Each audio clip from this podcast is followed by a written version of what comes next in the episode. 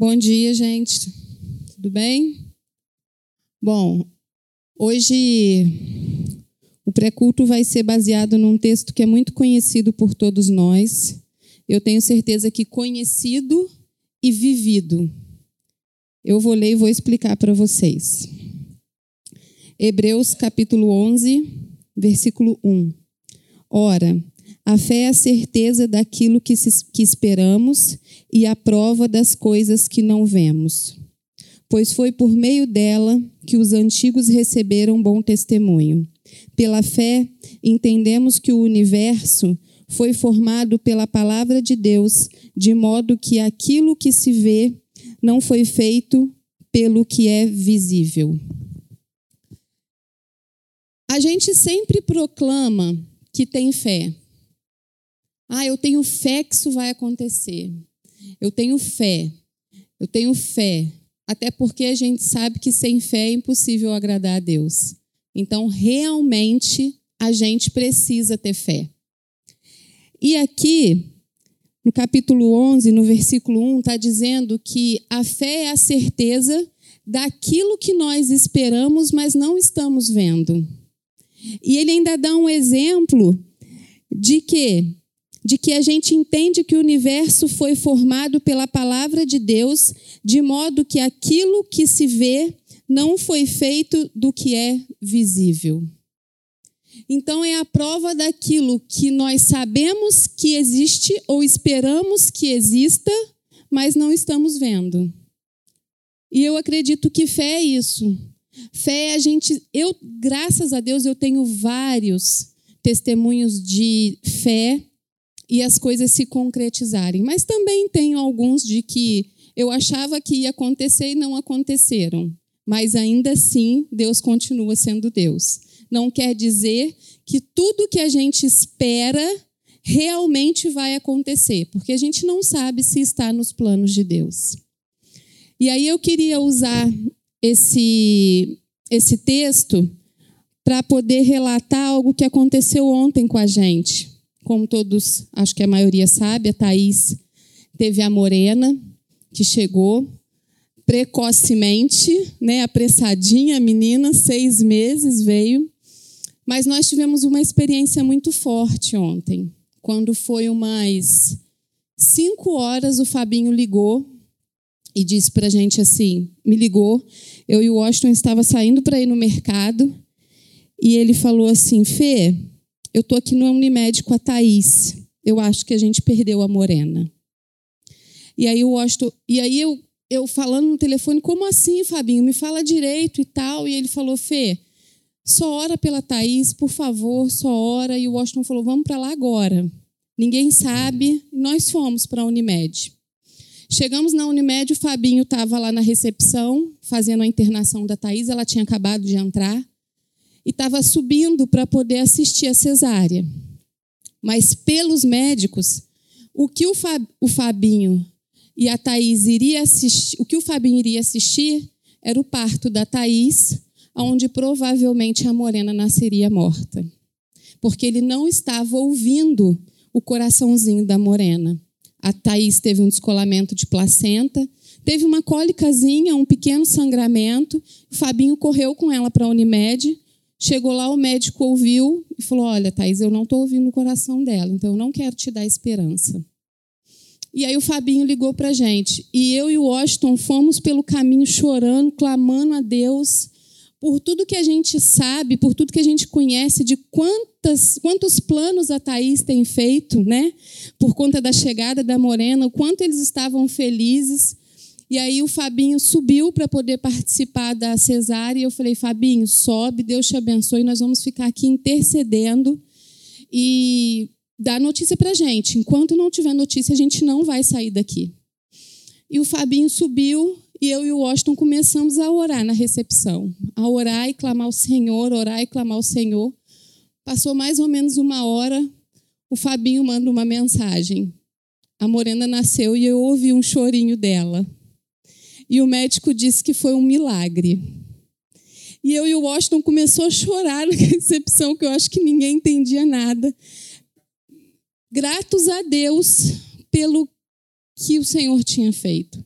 porque o médico tinha praticamente desenganado a Morena, e a hora que ela nasceu, ele falou: Olha, Fabinho, foi um milagre essa menina ter nascido viva.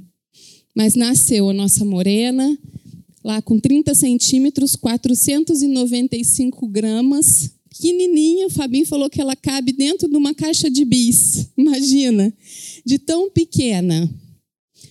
Mas ele falou, Fernanda, a gente precisa continuar orando, porque uma criança tão pequena, a gente precisa pedir para o Senhor para que ela sobreviva, porque ela é muito pequenininha.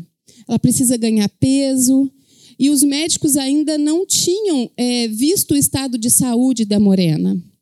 E, e o Fabinho demorou muito para poder ver ela, deve ter demorado mais umas duas horas e a gente ali aflito para poder saber notícia, porque precisava terminar os procedimentos com a Thaís da cesárea. E a gente ficou aguardando, aguardando, e o Fabinho falou: Olha, graças a Deus o Senhor falou que o estado de saúde dela tá, para uma criança de seis meses está perfeito. Agora é só ela desenvolver. Por que, que eu estou dizendo isso para vocês? Porque às vezes a gente passa por situações na nossa vida onde a gente só diz que tem fé e é muito fácil a gente dizer da boca para fora: eu tenho fé que isso vai acontecer. Mas quando a gente vive um momento ali na íntegra, que a gente precisa realmente ter fé de que aquilo vai se concretizar, porque o tempo inteiro eu, eu, lembra, eu lembro que o Washington ficava assim: Senhor, por favor, essa menina está viva, essa menina está viva, essa menina está viva. O Washington ficava o tempo inteiro falando, mas o médico não tinha falado isso. Mas a gente acreditava que aquilo podia acontecer, porque a gente sabe que a última palavra é do Senhor. Então, enquanto ela não tivesse nascido, a gente não podia aceitar aquele decreto de que ela poderia nascer sem vida. E ali a gente teve fé, orou, clamou e a gente, o Senhor agiu. Eu tenho certeza que o Fabinho também estava ali. É, e ainda ninguém sabia, porque ele esperou tudo acontecer para avisar a mãe, os pais, tudo. Mas eu quero dizer para você que quando a gente está na situação difícil, e eu vi o Fabinho ali, ao mesmo tempo desesperado, chorando, mas ao mesmo tempo muito forte, sabe? Clamando a Deus, tendo certeza e falando: gente, ora, porque eu creio que vai acontecer um milagre. Eu creio que vai acontecer um milagre. Quando a gente se depara numa situação onde a gente realmente precisa ter fé, eu acho que a gente não pode entrar em desespero. Eu acho que a gente tem que confiar de que nós servimos um Deus de milagres. Nós servimos um Deus que faz tudo o que ele quer. Se ele fizer, ele é Deus. Se ele não fizer, ele continua sendo Deus. A gente sabe disso. Mas nós precisamos externar a vontade do nosso coração para que aquilo realmente aconteça. Por mais que a gente não está vendo, por mais que a gente não que a gente esteja esperando, mas a gente não está vendo que vai acontecer, nós precisamos continuar confiando no Deus que nós servimos. É por isso que a gente não pode falar eu tenho fé da boca para fora. A gente tem que tomar muito cuidado para poder falar algumas coisas, porque muitas das vezes a gente joga palavras, eu vou dizer como, acho que são os árabes, né? Joga palavras no vento, aonde a gente diz eu tenho fé e aquilo se torna uma palavra corriqueira na nossa boca. Eu amo a Deus se torna uma palavra corriqueira na nossa boca. Eu sirvo a Deus se torna uma palavra que onde a gente só fala, mas muitas das vezes a gente não vive. E eu desejo sinceramente que cada um de nós possamos ter experiências de fé e realização na nossa vida. Que assim como a Morena foi um milagre, eu creio que cada um de nós podemos viver um milagre. Eu sei que cada um aqui poder, tem uma experiência, uma experiência de que precisou ter fé naquele momento e o Senhor agiu. Mas também teve uma experiência de que precisou ter fé naquele momento e o Senhor não fez o que a gente queria. Mas nesse momento, a gente precisa entender que nem sempre a nossa vontade é a vontade do Senhor. Graças a Deus, a vontade do Senhor foi de que a Morena viesse a esse mundo e pudesse estar lá juntinho da Thaís e do Fabinho. Mas ainda assim, nós precisamos continuar, ten, continuar tendo fé de que ela vai se desenvolver, ela vai precisar, ela vai respirar sem os aparelhos, ela vai ganhar peso. A gente precisa ter essa fé e clamar ao Senhor. A Thaís e o Fabinho precisam muito da nossa oração. E que a gente realmente consiga é, não simplesmente falar assim, ah, vamos orar pelo, pela Thaís e pelo Fabinho, eu vou orar por eles. Eu e o Washington, a gente conversa muito sobre isso, sabe? Porque as pessoas falam muito, recorrem muito a nós e pedem a gente para orar. Fernanda, ora por essa e essa situação. Washington, ora por essa essa situação. Tudo bem, a gente pode orar, mas a pessoa também poderia orar, né? Mas pensando de que a pessoa pede para a gente orar, e às vezes a gente fala assim: não, pode deixar, eu vou orar. Eu sei que isso acontece com muitas pessoas e a pessoa fala que vai orar e não ora. Eu sei disso. Mas a gente tem muito cuidado. E na hora que a gente fala assim, não pode deixar, a gente vai orar. A gente larga tudo que a gente está fazendo. Gente, às vezes a gente está dentro do carro, às vezes eu tô no, se eu estiver no trabalho, eu vou para dentro do banheiro e oro. E é um conselho que eu queria dar para vocês. Não diz assim, não, pode deixar, a gente está orando por ela. A gente está orando por ele. Ora de verdade. Clama ao Senhor. Pede, tenha fé, porque isso agrada a Deus. Eu vou continuar lendo um pedacinho. Pela fé, Abel ofereceu a Deus um sacrifício superior ao de Caim. Pela fé, ele foi reconhecido como justo quando Deus aprovou as suas ofertas. Embora esteja morto, por meio da fé ainda fala. Pela fé, Enoque foi arrebatado, de modo que não experimentou a morte.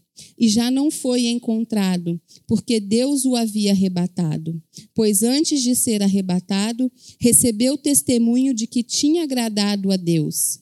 Sem fé, é impossível agradar a Deus, pois quem dele se aproxima precisa crer que ele existe e que recompensa aqueles que o buscam. Conseguiu entender o que eu acabei de falar? Deus recompensa aqueles que o buscam. Então não diga só eu vou orar e, e só da boca para fora. Ore realmente. Busque aquilo que você sente que o Senhor quer que você faça. Pela fé, Noé, quando avisado a respeito de coisas que ainda não se viam, movido por santo temor, construiu uma arca para salvar a sua família. Por meio da fé, ele condenou o mundo e tornou-se herdeiro da justiça que é segundo a fé. E eu encerro aqui esse pré-culto dizendo: pela fé, a Morena está no nosso meio hoje. E eu tenho certeza que ela vai continuar. Amém? Então, nós vamos ter um momento de oração. Vamos realmente ore agora pela Thaís, pelo Fabinho, pela Morena, pelos pedidos que você tem.